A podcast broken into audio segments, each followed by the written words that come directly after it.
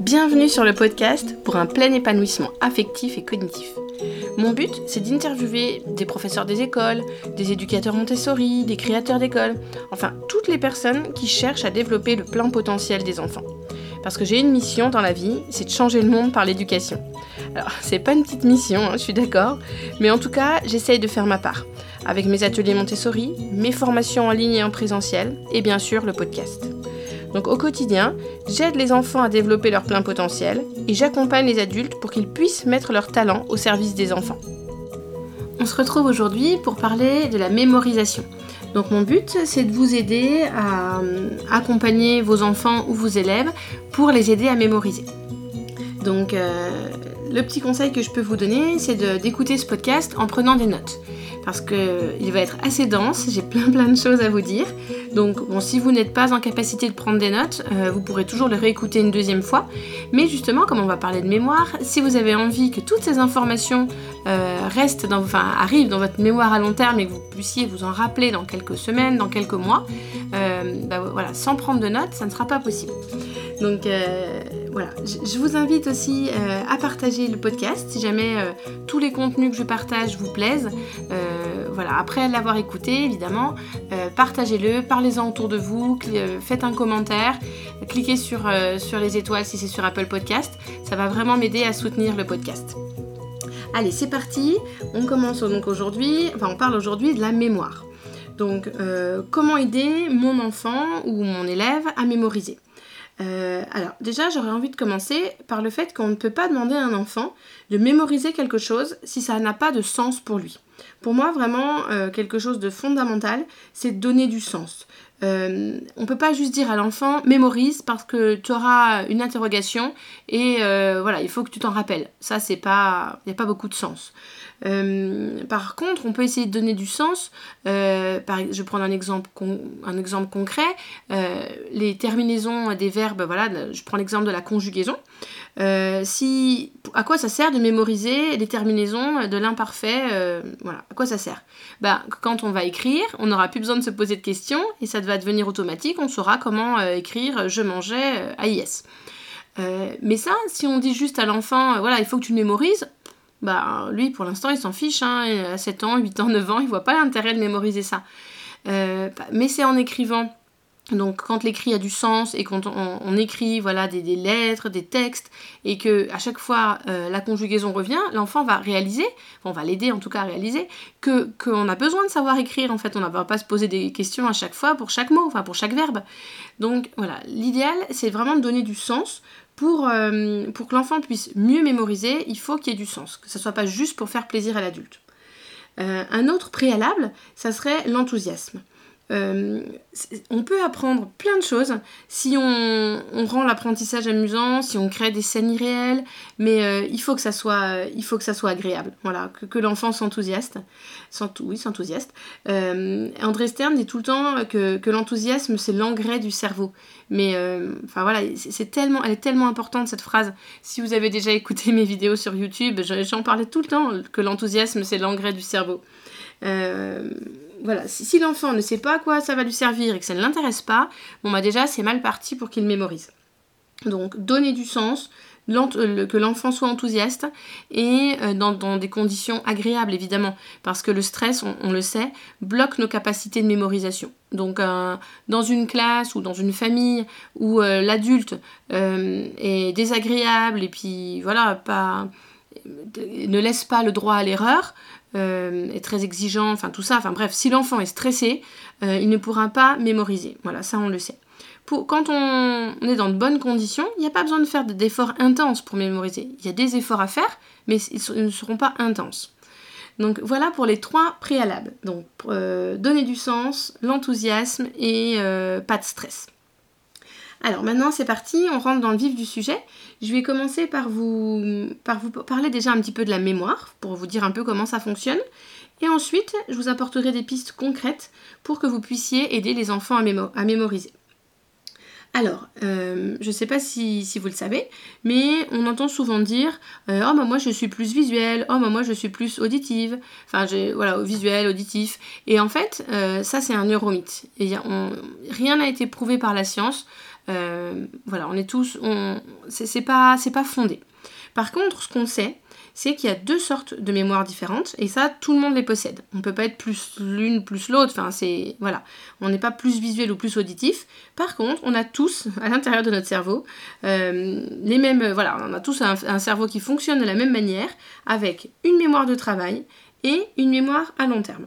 Donc je vais utiliser une métaphore, hein, puisque si vous avez écouté le podcast précédent, je crois que c'était dans, le dernier, j'en parlais, les métaphores, ça aide vraiment à apprendre, à, donner du sens, à comprendre. Donc vous allez imaginer un, tableau noir un peu usé, un vieux, un vieux tableau noir usé et dont le tableau s'efface. À peine on a écrit dessus, euh, voilà, on n'arrive pas très bien à lire, ça s'efface assez rapidement. Ou alors euh, un, petit tableau noir euh, tout petit.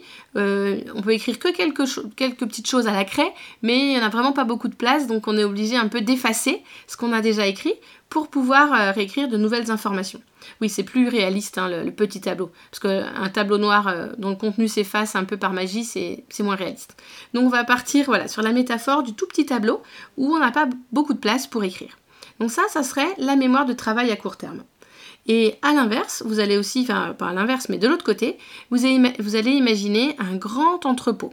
Donc un entrepôt, voilà, immense, avec un emplacement euh, très très vaste. Et ça, c'est la mémoire à long terme.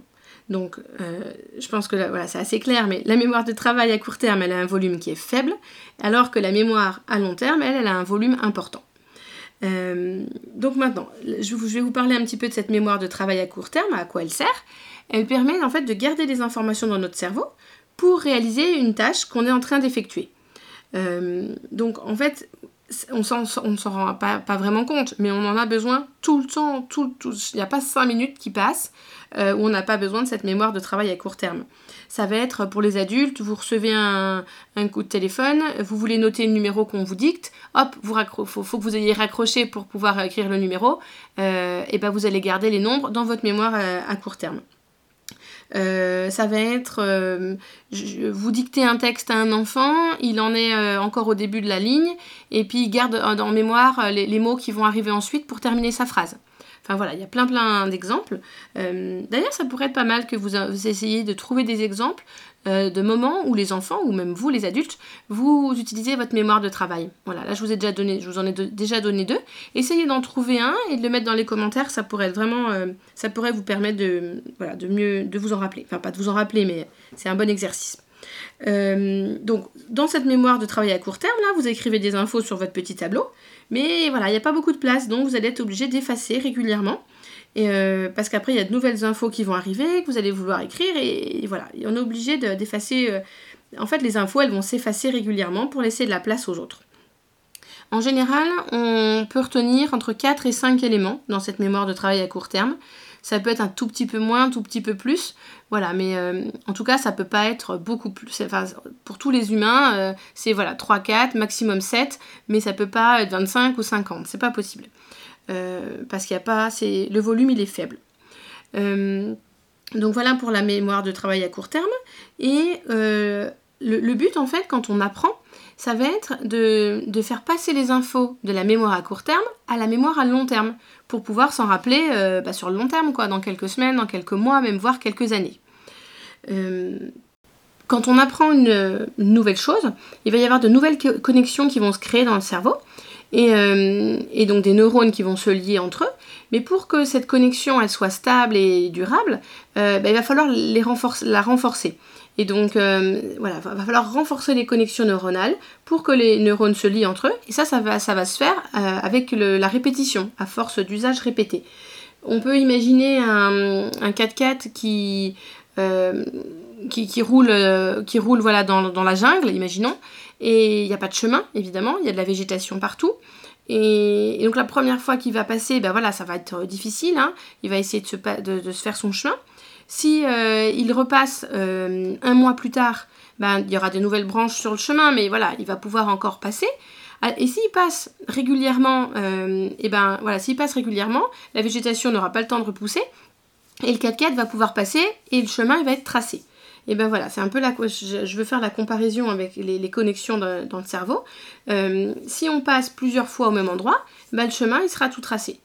Et euh, nous les adultes, il y a plein plein de choses qui sont dans notre mémoire à long terme. Et le, piège en fait, c'est d'oublier que les enfants, eux, euh, ben ont beaucoup moins de choses dans leur mémoire à long terme que nous. Donc euh, le risque en fait c'est de c'est la surcharge cognitive. Donc euh, si, si on leur donne plein d'infos et que ces infos elles vont être, elles vont être écrites dans le, enfin elles vont être dans leur mémoire de travail à court terme, écrites sur le petit tableau. Mais si on leur en donne trop, il n'y a, plus la place. Donc euh, là, là, on risque de, mettre l'enfant en surcharge cognitive. Ça veut dire que il ne peut plus, c'est, enfin, c'est trop pour lui, quoi, ça surcharge. Euh, et, le piège en, tant qu'adulte, c'est que nous, on a déjà plein de choses qui sont dans notre mémoire à long terme, comme je viens de le dire. Donc, on peut oublier le fait que lui, l'enfant, il, peut, il n'a pas les mêmes capacités que nous, forcément. Euh, il n'a pas autant d'informations qui sont rangées dans sa mémoire à long terme. Donc, il euh, faut faire attention de ne pas mettre l'enfant en surcharge cognitive. Oui, ce que je voulais, ce que j'ai oublié de vous dire là par rapport aux, connexions, les nouvelles connexions, le 4x4 qui, le 4 qui passe dans la jungle, c'est que en fait quand on commence à apprendre quelque chose de nouveau, la, forme de la trace mnésique, elle est là, donc mais elle est encore faible. Donc il va falloir s'entraîner pour approfondir ce tracé neuronal. Voilà, pour, en gros, il faut que le 4x4 passe plusieurs fois sur le même chemin dans la jungle pour pouvoir passer. Et, j'aime bien utiliser la comparaison aussi des, fondations d'une maison, parce que c'est une bonne comparaison ça, parce qu'on sait qu'un maçon, en fait, s'il veut construire un mur solide, eh ben, il peut pas le faire en une seule journée, c'est pas possible, parce qu'il va monter son mur quelques rangées à la fois, il va laisser son œuvre euh, sécher, hein, donc ça sera le sommeil, on en parlera après, et, après, voilà, il va, chaque jour, il va pouvoir monter son mur au fur et à mesure en laissant le ciment sécher à chaque fois. Et euh, donc, s'il veut finir son mur à temps, il va falloir qu'il commence tôt. Et, du coup, pour que le ciment sèche, euh, enfin, on pourrait faire la comparaison du ciment qui sèche, c'est la même chose que le temps qui est donné aux connexions synaptiques pour se former. Donc, euh, apprendre de nouvelles choses, ça demande, ça demande du temps, un petit peu d'effort, mais surtout la répétition espacée. Donc c'est pour laisser le temps aux connexions de, se former. Voilà, comme ce maçon qui doit laisser le temps au ciment euh, de sécher pour son mur, et eh ben voilà, nous les adultes, quand on apprend quelque chose, on doit laisser le temps aux connexions synaptiques de se former. Et la consolidation, ça prend du temps. Mais si on veut euh, que, la base soit solide, que la maison, les fondations de la maison soient solides, ben, ce temps-là est nécessaire. Donc le temps et le sommeil. Voilà, c'est vraiment les, deux choses euh, qui sont importantes. Donc je vais vous parler de répétition espacée maintenant et de sommeil. Donc euh, en fait voilà, avoir un bon sommeil, un, nombre d'heures de sommeil suffisant, euh, c'est indispensable et pour les adultes et pour les enfants parce que le, cerveau en fait va mettre de l'ordre quand on dort.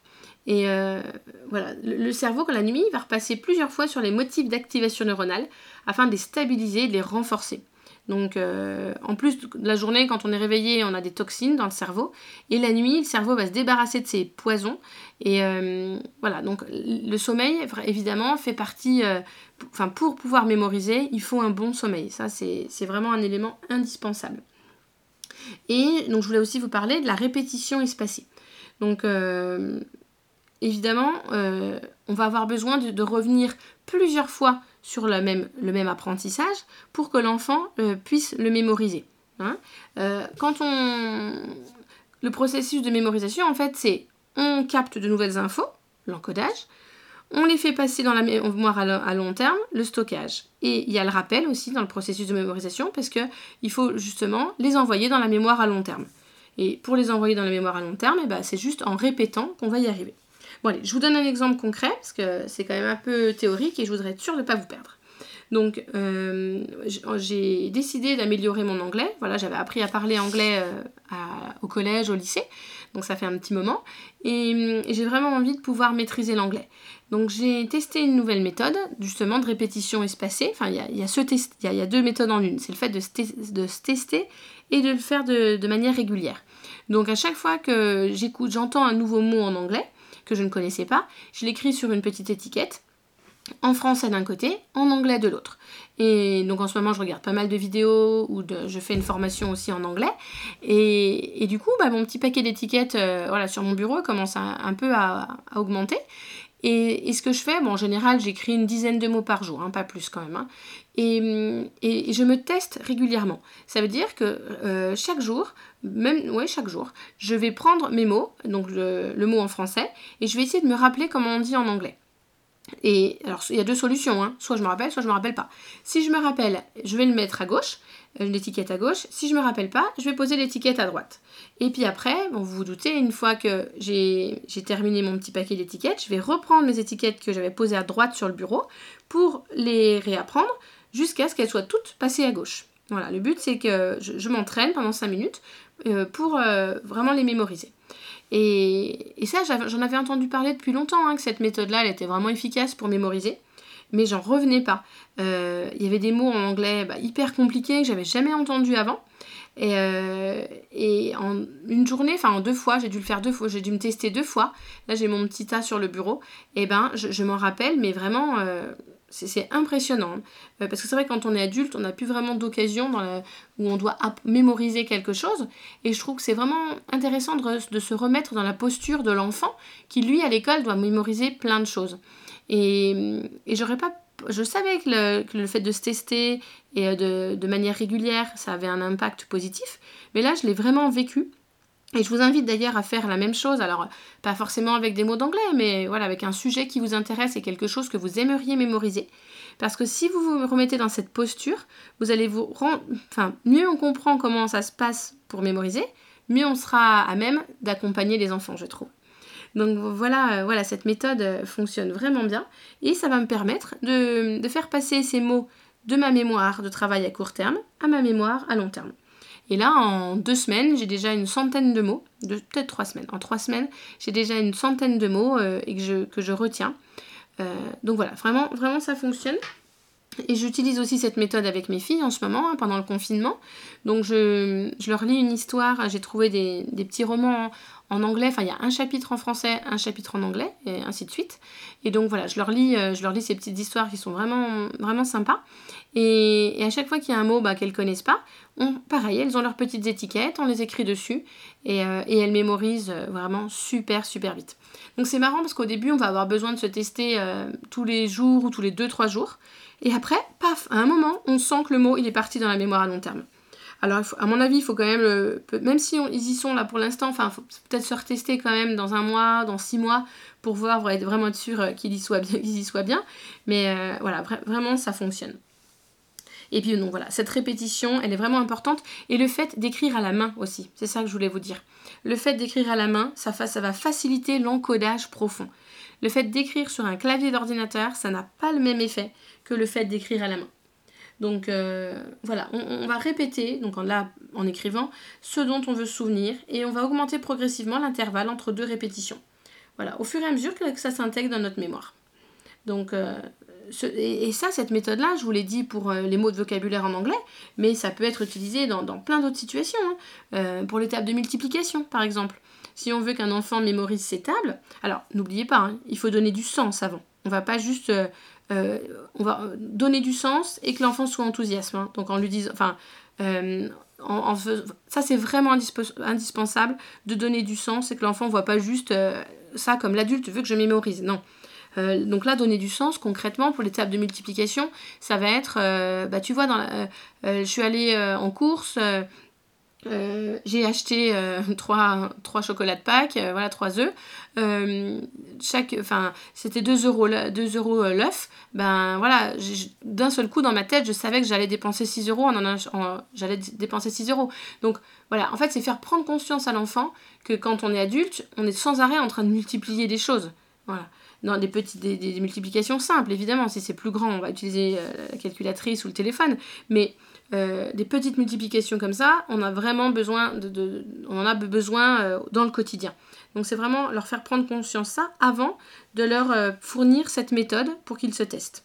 Donc je vous ai donné l'exemple des mots de vocabulaire en anglais, des conjugaisons, des tables de multiplication, mais ça pourrait être pareil avec des dates en histoire, des capitales en géographie, enfin voilà, il y a plein plein plein de, Dans plein de situations, on peut utiliser cette méthode. Euh, je ne vais pas donner de nom d'ailleurs.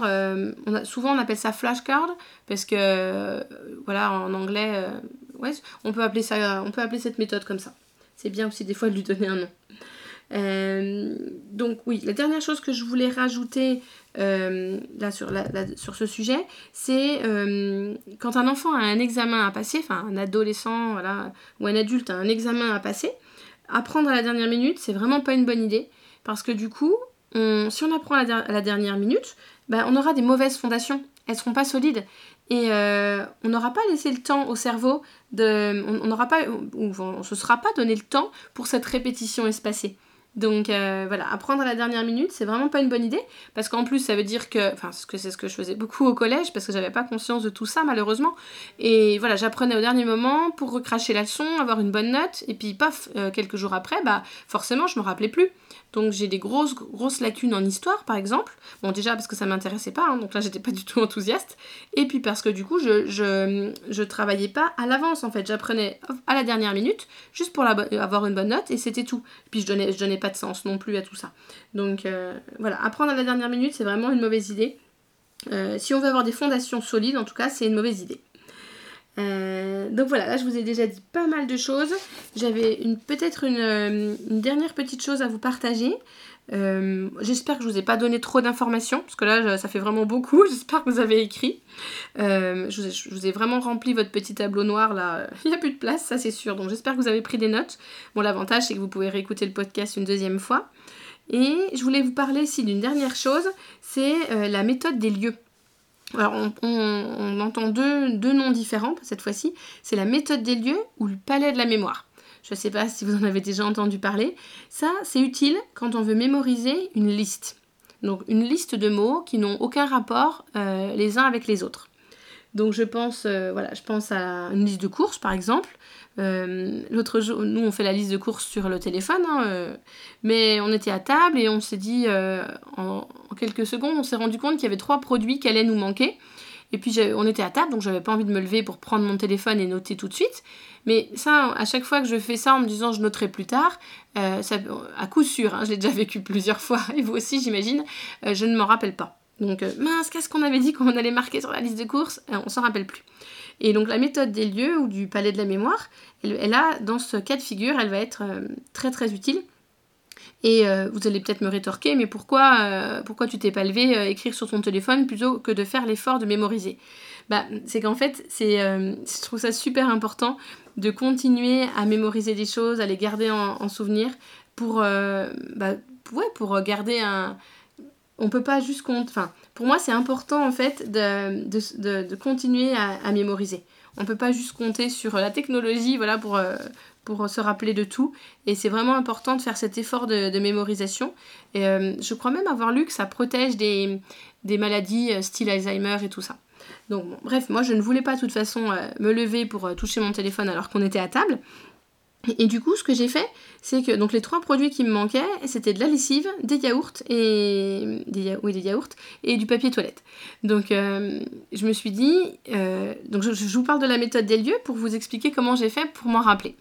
En fait, la, méthode des lieux, c'est euh, l'idéal, c'est de penser à sa maison, parce que notre maison, notre appartement, c'est l'endroit où on vit, c'est un endroit qu'on connaît par cœur. Si on ferme les yeux, on peut visualiser l'entrée, la cuisine, le salon, la salle à manger, le couloir, la, chambre, la salle de bain, les toilettes.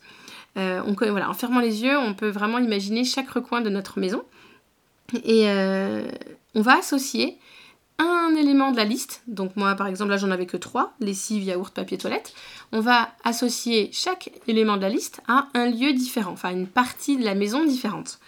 Donc euh, je me rappelle, pourtant c'était au moins 15 jours, mais vous voyez je me rappelle encore, euh, j'avais imaginé en fait euh, qu'il y avait plein plein de yaourts. Je, ne citerai pas la marque, mais je voulais acheter une marque précise de yaourt et j'avais imaginé qu'il y avait plein plein plein de yaourts sur ma table basse. Mais j'en avais pas imaginé un seul en fait. J'avais utilisé ma mon imagination et j'avais imaginé la table basse remplie de yaourts et tellement remplie que du coup il y en avait partout. Les, que, qu'il fallait essuyer avec du papier toilette pour nettoyer. et que les habits euh, qui, étaient restés euh, par terre à côté de la table basse et sur le canapé étaient tout tachés et du coup il fallait de la lessive pour les acheter. Donc vous voyez, en plus là je suis allée encore même plus loin, je me suis fait une histoire. Mais le fait de s'imaginer une histoire comme ça, en fait, ça, aide à mémoriser. Ça aide beaucoup à mémoriser. Après j'aurais pu euh, juste me limiter à imaginer les yaourts euh, sur la table basse, euh, la lessive euh, dans le couloir et le papier toilette bah, dans, les toilettes. Voilà, j'aurais pu faire simplement ça, mais là j'ai pas juste utilisé la méthode des lieux enfin, ou du palais de la mémoire, j'ai aussi utilisé l'imagination, qui est une des trois clés de la mémoire. mais voilà, le, fait d'avoir fait ça, mais c'est fou parce que ça fait 15 jours et je me rappelle encore. Donc je, vous invite à le tester. Euh, voilà, dans un cadre, pas forcément là tout de suite, mais euh, quand vous en aurez besoin. Voilà, si vous êtes dans le même cas de figure que moi et que vous faites votre liste de courses sur le téléphone, puis que des fois vous vous dites oh, mince, mais il faudrait que je rajoute ça, ça, ça et ça. Ben voilà, je vous invite à, le tester. Donc, euh, un, une chose dans un endroit où ça peut être la table, le canapé, enfin voilà, mais en tout cas, vous visualisez bien votre maison. Et donc, oui, je vous ai dit que l'imagination c'était une des trois clés de la mémoire. Les deux autres, alors bah, la, deuxième, je vous l'ai déjà dit, c'est la répétition. C'est le fait de, réactiver les connaissances, voilà, d'avoir des révisions espacées. Et la troisième, eh ben, c'est l'association. En fait, le cerveau, il est sans arrêt en train de faire des allers-retours entre le connu et l'inconnu. Donc, euh, voilà, voilà les trois clés de la mémoire. Association, imagination et répétition. Euh, une dernière chose, promis cette fois-ci c'est la dernière, une dernière chose que dont je voulais vous parler, euh, c'était d'un... Alors il y a des personnes qui, font, qui participent au championnat du monde de mémorisation, enfin voilà, pour prouver en fait, euh, en tout cas dans ces championnats, on voit qu'ils arrivent à retenir des, une tonne d'informations. Et là, la dernière, le dernier que j'avais vu, je, je me rappelle même plus de son nom, il, avait, il s'était amusé à retenir tous les chiffres euh, qu'il y avait dans le nombre pi, 3,14. Vous savez, c'est pas 3,14 pile, il y a plein d'autres nombres derrière. Et euh, il s'était amusé à, retenir euh, tous, les, tous les nombres. Et comme retenir un nombre, bah, c'est abstrait en fait. Hein, voilà, les nombres, c'est vraiment abstrait. C'est difficile à mémoriser. On ne peut pas imaginer des nombres. voilà, c'est pas pareil qu'avec des mots. Bah, du coup, il avait, il, a, il avait remplacé les chiffres euh, par des lettres. Donc en fait, il s'était fait un code. Et, euh, et, après, voilà, avec ce code, ça lui, ça lui permettait de mémoriser tous les nombres après pi. Euh, alors bon, là, je vois... Bon, à part si on veut participer au championnat du monde, sinon je vois pas trop l'intérêt. Mais ce qui est important de retenir, c'est que voilà, les nombres sont, vont être vraiment plus difficiles à retenir parce que c'est beaucoup plus abstrait. et, quand c'est abstrait, bah, plus c'est abstrait, plus il faut s'exercer. Ça veut dire qu'il va falloir renforcer les connexions par la pratique. Et je repense aux mathématiques, donc que, voilà, les nombres, les maths. Les maths, c'est très abstrait. Donc euh, Maria Montessori avait tout compris en, mettant, en, fabriquant du matériel très concret. Et, pour passer d'un matériel à l'autre, avec une seule nouvelle difficulté à chaque fois, une seule nouveauté, euh, et ben du coup, euh, comme c'est concret, voilà, elle permettait de, comme c'est concret, comme c'est abstrait, pardon, et ben on va passer d'un matériel à l'autre et renforcer les connexions par la pratique. Euh, si je vous dis une vache, bah, enfin voilà, vous, vous, imaginez, vous voyez une vache devant vous, c'est concret. Par contre, un enfant, si on lui dit 4327, selon, selon son âge, ça va pas être concret du tout. Les maths, c'est vraiment abstrait. Donc ça va être vraiment important d'utiliser du matériel concret pour renforcer euh, les connexions. Bon, là je suis en train de dévier, mais je voulais quand même vous le dire. Donc je vérifie, euh, j'ai plein plein de notes devant moi, je vérifie pour voir si j'ai rien oublié. Euh, mais je pense que là je vous ai donné pas mal d'informations. moi, ce que je fais quand j'écoute des podcasts, des vidéos, des, formations, je fais des cartes mentales. Je sais plus si je vous en ai déjà parlé, mais voilà, j'aime pas prendre des notes de manière linéaire. Je mets mon sujet au milieu de la feuille et puis chaque branche va, euh, représenter une idée. Donc je change de couleur pour chaque branche. Alors souvent je le fais au brouillon pour la première écoute parce que je sais pas combien de branches j'aurai, comment organiser les informations. Donc c'est pas grave, la première carte mentale je la fais au brouillon. Et puis après, une fois que j'ai fini, je sais vraiment toutes les, je connais, je vois où je vais. Et ben je la refais en couleur, au propre, pour qu'elle soit belle. Euh, parce qu'une carte mentale faite sur un brouillon, sur un papier tout moche, toutes de la même couleur, on n'a pas envie d'y revenir, ça c'est sûr. Alors qu'une belle carte mentale faite, euh, voilà, qui est au propre, en couleur, on va avoir envie d'y revenir plusieurs fois. Et si on y revient plusieurs fois, et ben voilà, répétition espacée, ça va vous permettre de mémoriser toutes ces infos. Donc à chaque fois qu'on on veut apprendre quelque chose, voilà, ou, je vous le conseille vraiment quand vous écoutez des vidéos, des podcasts, des, formations, parce que hum, le but c'est pas juste d'écouter puis de plus s'en rappeler. Si vous, si vous prenez du temps pour l'écouter et que le sujet vous intéresse, bah, vous avez envie de le mémoriser. Donc voilà, la carte mentale, c'est vraiment un, bon outil. Et, si vous, donc voilà, si, si, vous en avez fait une ou si vous avez envie de réécouter ce podcast et d'en faire une, bah, je serais ravie, euh, voilà, si, vous, avez envie de la, prendre en photo et de la partager dans les commentaires, ça serait vraiment génial. Ça permettrait de, voir toutes vos cartes mentales. Euh, bon, je me fais pas trop d'illusions parce que déjà faire un commentaire, euh, j'en ai pas beaucoup. je pense que vous êtes nombreux quand même à écouter les podcasts, mais j'ai pas beaucoup de commentaires. Donc la carte mentale, je, je vais pas me faire trop d'illusions, mais en tout cas, si vous n'avez pas envie de la partager euh, dans les commentaires, faites-la au moins pour vous, euh, parce que ça peut vraiment, vraiment vous aider à, mémoriser. Et ben voilà, c'est tout pour aujourd'hui. Euh, j'espère que vous aurez appris plein de choses et surtout vous allez les retenir. Je vous dis à vendredi prochain. Et n'oubliez pas les commentaires, ça peut pour soutenir le podcast. À vendredi prochain.